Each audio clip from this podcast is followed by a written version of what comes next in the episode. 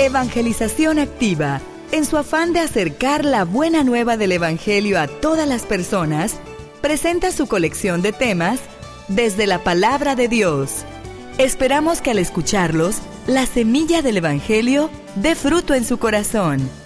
Con ustedes, el Padre Ernesto María Caro.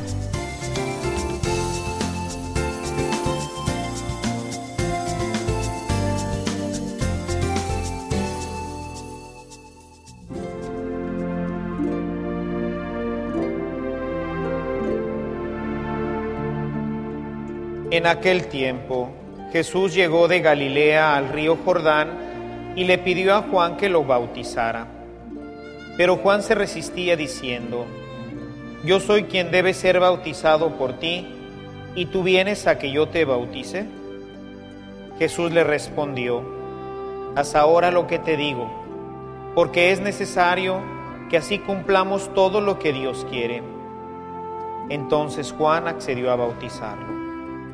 Al salir Jesús del agua, una vez bautizado, se le abrieron los cielos y vio al Espíritu de Dios, que descendía sobre él en forma de paloma, y oyó una voz que decía desde el cielo, Este es mi Hijo muy amado, en quien tengo mis complacencias.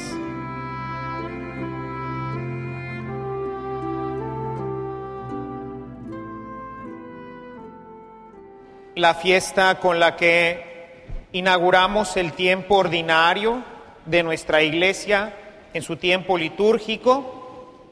Arranca, como arranca también nuestra vida cristiana, con la fiesta del bautismo. Y es una fiesta realmente muy importante porque nos ayuda a revalorar y a volver a las raíces de nuestro bautismo. En el bautismo, mis amados hermanos, recibimos la gracia más grande que podemos tener, el Espíritu Santo. Es a través del Espíritu Santo como se nos perdonaron los pecados, como fuimos hechos hijos de Dios, y a través de esa adopción que Dios hace de nosotros como sus hijos, empezamos todos nosotros a ser hermanos. El amor de Dios, dice San Pablo en su carta a los romanos, se derrama en nosotros para transformarnos en criaturas nuevas. Por eso es que es importante hoy recordar nuestro bautismo. En el texto que hoy hemos escuchado, y es el punto de todo lo que en el bautismo pudiéramos hablar, el punto que yo quisiera retomar hoy es que estamos llenos de Dios. Y estamos llenos de Dios para una razón. Hoy hemos escuchado en la segunda lectura en este libro de los Hechos de los Apóstoles, hemos escuchado el testimonio de Pedro. Pedro dice de Jesús, Jesucristo, un hombre que pasó haciendo el bien, predicando la buena noticia, sanando a los enfermos y expulsando a los demonios. Especialmente en la teología de Lucas, este es el triple ministerio de Cristo. Predicar la buena noticia, expulsar al demonio del mundo y sanar a los enfermos. Esta es la misión de Cristo. Y dice el texto que hizo todo esto porque Dios estaba con él. Cada uno de nosotros, hermanos, en las diferentes etapas de nuestra vida, Dios nos llama a una misión particular. A cada uno de ustedes los ha llamado a ser esposos, a mí a ser sacerdote. Los que están todavía en proceso de crecimiento, pues ahorita su misión es estudiar. A los hijos a ser buenos hijos, a los padres a ser buenos padres. Cada uno una misión particular. Y para esta misión, mis amados hermanos, es para lo que Dios nos ha dado el Espíritu Santo. Es a través del Espíritu como nosotros vamos a poder realizar nuestra misión. Por eso la gente que deja que el Espíritu Santo se debilite va a tener grandes y graves problemas en su vida, porque va a tener dificultad para poder realizar la misión a la que fue llamado. Ser buenos padres, ser buenos estudiantes, ser buen sacerdote, etc. Y quizás nos pasa que no somos conscientes de esta realidad. Y por eso hoy es importante que recordemos que Dios nos habita, que somos el templo del Espíritu Santo, que Dios está contigo. Y quisiera recordar algunos pasajes del Antiguo Testamento en donde ojalá y nos puedan motivar para realizar nuestra misión apoyados en la fuerza que Dios nos da. Quisiera que leyéramos un pasaje del Antiguo Testamento en el libro de Josué. Generalmente hasta ahora hemos estado generalmente tomando nuestros textos del Nuevo Testamento. En este año quiero empezar a ver con ustedes algunos textos también del Antiguo Testamento para que también veamos la fuerza que tienen estos textos en nuestra vida. Josué fue la mano derecha de Moisés. Y cuando Moisés muere, Dios le va a pedir a Josué que se haga cargo del pueblo. Quisiera leer un par de versículos, ojalá y ustedes puedan leer todo este capítulo primero de Josué, pero sería estupendo que leyeran todo el libro, es un libro estupendo que nos narra cómo se da la conquista de la tierra prometida. Quisiera leerles el versículo 2. Como mi siervo Moisés ha muerto, ahora tú, habla con Josué, ahora tú Eres quien debe cruzar el río Jordán con todo el pueblo de Israel para ir a la tierra que voy a darles a ustedes. Ahora le entrega la estafeta a Josué. Josué tiene que cruzar el Jordán y tiene que conquistar la tierra prometida. Y yo creo que cuando Dios le hace la oferta, cuando Dios le dice cuál va a ser su trabajo, pues no es para menos el ponerse a temblar. Con frecuencia escucho de algunos papás esta expresión. Es que nadie nos enseñó a ser padres. Mis amados hermanos, el día en que se casaron, ese día el Espíritu Santo se transformó en conocimiento, en sabiduría, y es a través del Espíritu Santo como ustedes pueden realizar su misión. A veces los veo todos preocupados, asustados. Miren lo que le dice el Señor a Josué, versículo 9. Yo soy quien te manda que tengas valor y firmeza. No tengas miedo, ni te desanimes, porque yo, tu Señor y Dios, estaré contigo donde quiera que vayas. De la misma forma que estuvo con Moisés, ahora va a estar con él.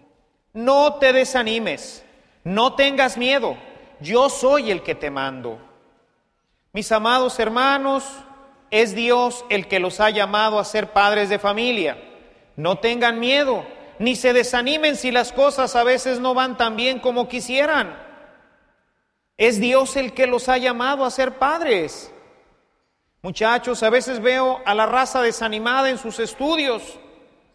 Dios los ha llamado a ser buenos estudiantes, a prepararse para que nuestro mundo pueda contar con gente que pueda sacar adelante nuestro mundo. No tengan miedo, ni se desanimen, estudien. Dios está con ustedes. Dios está con nosotros los bautizados desde el momento de nuestro bautismo. Dios está con nosotros de la misma forma que estuvo con Moisés. Piensen ustedes, ¿qué será más fácil, sacar adelante una familia o abrir una brecha por el mar para que pueda cruzar todo el pueblo? Pues Moisés tomó su vara, invocó el nombre del Señor y las aguas se abrieron a sus lados.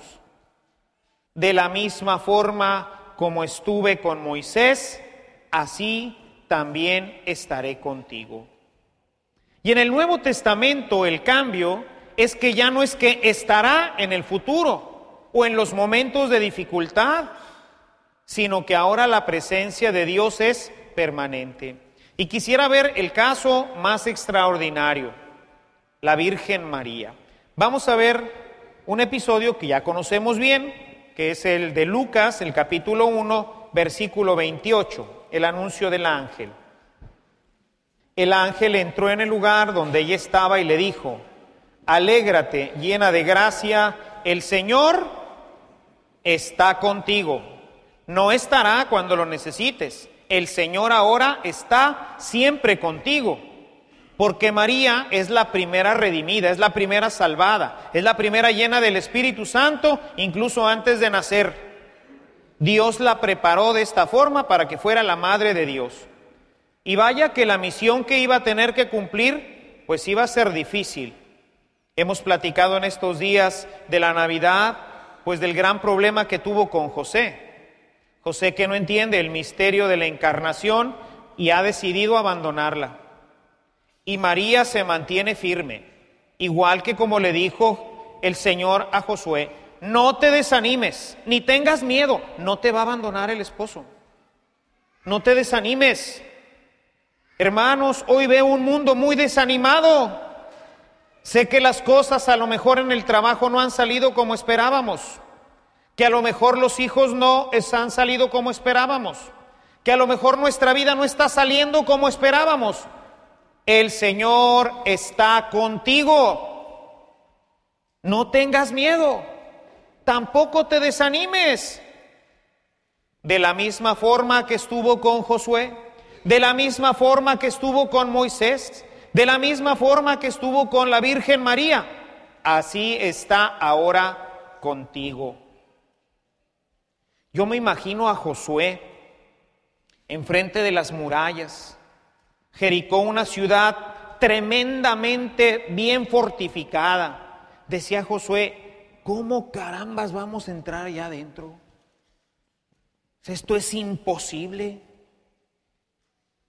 Y el Señor le dijo, durante siete días vas a dar vuelta con todos los sacerdotes y el arca. Y el séptimo día, cuando toquen las trompetas, se van a caer las murallas. Y así fue. De la misma forma que Moisés levantó el bastón y se abrieron las aguas, así Josué con los sacerdotes le dio la vuelta siete días a las murallas con el arca. El último día tocaron las trompetas y ¡brum! se cayeron las murallas de Jericó y conquistaron, iniciaron la conquista de la tierra prometida. No tengas miedo, no te desanimes. El Señor está contigo desde el día de tu bautismo. Necesitamos recordarlo, necesitamos hacernos conscientes que dentro de nosotros nos habita la fuerza de Dios. Pero vivimos siempre buscando realizar las obras con nuestras propias manos. ¿Quieres hacer tu familia con tus manos? No te va a salir. Josué nunca hubiera podido conquistar ni con la mejor artillería esa fortaleza. Moisés estaba atrapado entre los egipcios que vienen ya atrás con todo su ejército, uno de los ejércitos más poderosos, y el mar atrapado en un sándwich, él es la carne, se lo van a comer. No tiene escapatoria. María no tiene escapatoria. Lo que ha ocurrido en su vientre no tiene explicación. Nadie le va a creer. No temas, el Señor hará la obra. Ten confianza en Dios. Aprende a confiar en Dios. Cree que verdaderamente Dios te habita y que tienes poder en tu vida. Dios está contigo, no va a estar, ya está. Úsalo, úsalo. Hazte consciente de que Dios te habita y úsalo para estudiar, y úsalo para dirigir a tu familia, y úsalo para resolver tus problemas en el trabajo y en la sociedad. Dios está contigo. No temas ni te desanimes. Eso indicaría que no crees que Dios está en ti o que Dios no tiene poder. Las dos cosas son falsas. Dios está en ti y Dios tiene poder. Dios prometió darnos esta fuerza que se convierte en sabiduría. ¿Cómo le haré para educar a mis hijos? ¿Hago bien? ¿Hago mal? ¿Debo castigarlos? ¿Debo premiarlos? ¿Hasta dónde sí? ¿Hasta dónde no? Miren lo que nos dice San Pablo. Primera carta a los Corintios 2, versículo 6. Dice el texto, sin embargo, entre los que ya han alcanzado la madurez en su fe, usamos palabras de sabiduría. Pero no se trata de una sabiduría propia de este mundo, ni de quienes lo gobiernan. Se trata más bien de la sabiduría oculta de Dios, del designio secreto que Él desde la eternidad ha tenido para nuestra gloria.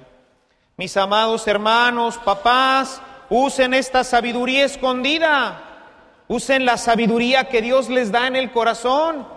Esta sabiduría no está en los libros de texto, no está en los libros de psicología. Muchos papás se pasan leyendo libros de psicología de cómo educar a los hijos y van a escuela de padres aquí y escuela de padres allá y escuadras de padres por allá.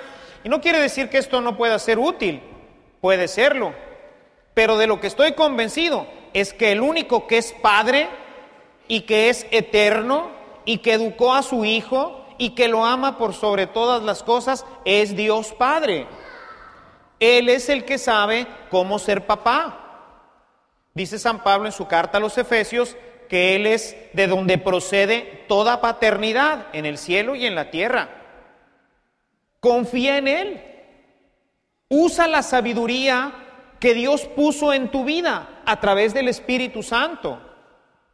Invócalo, Señor, ¿cómo educo a mi hijo? Señor, dame la sabiduría Necesito saber qué hacer en este momento. Y cierras tus ojos y piensas en Dios, y piensas en Moisés, y piensas en Josué, y piensas en la Virgen María, y dices, Señor, de la misma forma como tú actuaste con ellos, ahora actúa en mí. Yo necesito que ahorita me ayudes porque estoy educando a mi hijo y no sé si ahorcarlo o simplemente darle tres cachetadas. Deja que Él te diga. Usa lo que Dios puso en tu corazón. Pero apenas se nos complica la cosa y ya andamos yendo a buscar al compadre y a fulano y a mangano y decir, no sé educar a mi hijo. Lo que no sabes es confiar en Dios, lo que no sabes es orar, lo que todavía lo mejor no sabes es usar ese poder tremendo que está dentro de ti y que se llama Espíritu Santo. Eso es lo que a lo mejor no sabes usar. Porque dentro de ti está la fuerza, está el poder de Dios. De la misma forma como estuve con Josué, con Moisés, con María, con Pedro, con el mismo Cristo, así estaré contigo. Por eso el testimonio que hoy da Pedro dice, fue un hombre que cumplió su misión cabalmente, porque Dios estaba con él. Y por eso pudo sufrir, y por eso pudo curar y por eso pudo expulsar a los demonios y por eso predicaba con gran fuerza. ¿Por qué? Porque Dios estaba con él. Así deberían de decirnos después los hijos, ¿por qué tu papá te educó tan bien? Pues porque Dios estaba con él. Porque Dios estaba con él. Y esta es una verdad. Lo tenemos desde el día de nuestro propio bautismo. Es Él el que nos da fuerza. Él es el que nos da esa fuerza para poder realizar nuestra misión. Vamos a ver rápidamente este texto que ya les había comentado de Lucas. Lucas capítulo 21, versículo 12. Pero antes de esto ustedes les echarán mano y los perseguirán los llevarán a juzgar en las sinagogas, los meterán en la cárcel y los presentarán ante reyes y gobernadores por causa mía. Así tendrán oportunidad de dar testimonio de mí. Háganse el propósito de no preparar de antemano su defensa, porque yo les daré las palabras tan llenas de sabiduría que ninguno de sus enemigos podrá resistirlos ni contradecirlos en nada. Él es el que va a actuar, mis hermanos. Él es el que obra, Él es el que hace que seamos buenos trabajadores, buenos vecinos, buenos padres, buenos sacerdotes, buenos estudiantes, buenos amigos. Pero use ese poder. Y cuando te sientas débil, cuando sientas temor, cuando sientas que es mejor ya abandonar, cuando te sientes lleno de miedo, recuerda las palabras que hoy hemos escuchado que le dice el Señor a Josué. No tengas miedo, no te preocupes, no te asustes, sé valiente, yo estoy contigo. Escúchala resonar en tu corazón. Es verdad, las tenemos, tenemos a Dios en nuestro corazón desde el día de nuestro bautismo. Úsenlo, papás, para educar a sus hijos. Úsenlo, esposos, para amarse y para resolver los problemas que continuamente puedan surgir entre ustedes. Si Dios los llamó a hacer matrimonio, pues Dios estará con ustedes continuamente para poder ayudarles y para poder solucionar todos sus problemas. ¿Tienes problemas con tus papás? Habla con el Espíritu Santo que está en tu corazón. Dios está contigo. Te llamó a ser hijo, hija. Bueno, pues Dios está contigo para que puedas realizar plena y cabalmente esa misión que Dios te ha dado. Eres alguien que controla gente en la, en la fábrica, en la oficina, y de repente se te hace bolas el barniz, y de repente no sabes cómo tratar a tu gente, y de repente no sabes cómo sacar la chamba. Ora, Dios está contigo. Dios te ha dado el Espíritu Santo para ayudarte en tu vida diaria. Mis amados hermanos, si no sirve para esto el cristianismo, entonces ¿para qué sirve? ¿Para venir a misa los domingos? No. A los domingos venimos a escuchar su palabra y a fortalecernos con ella. Venimos a alimentarnos del pan que da la vida. Pero lo importante es tu vida en tu casa, con tu esposa, con tus hijos, con tus padres. Lo importante es la vida en tu trabajo, en tu oficina, en tu empresa. Ahí, ahí es en donde tienes que usar esta fuerza tremenda que Dios te ha dado desde el día de tu bautismo. Úsala. Usa la fuerza de Dios. Dios hoy nos recuerda en el día que celebramos el bautismo del Señor Jesús, que tú también fuiste bautizado con la misma fuerza, con el mismo poder, que el mismo Dios que habitaba a Cristo, ese mismo Dios te habita a ti, y que si Jesús pudo hacer su misión de esa forma tan perfecta como hoy la dice San Pedro, así tú también podrás hacer la tuya. Padre, esposo, amigo, hermano, trabajador, comerciante, cualquier misión, cualquier cosa que Dios te haya pedido que hagas, Dios estará contigo. Y si un día tienes miedo, si un día no encuentras el camino, si un día te empiezan a temblar las piernitas, vuelve a leer el versículo 9 de Josué capítulo 1 y recuerda lo que hoy le dice el Señor a Josué yo estoy contigo. Alabado sea Jesucristo.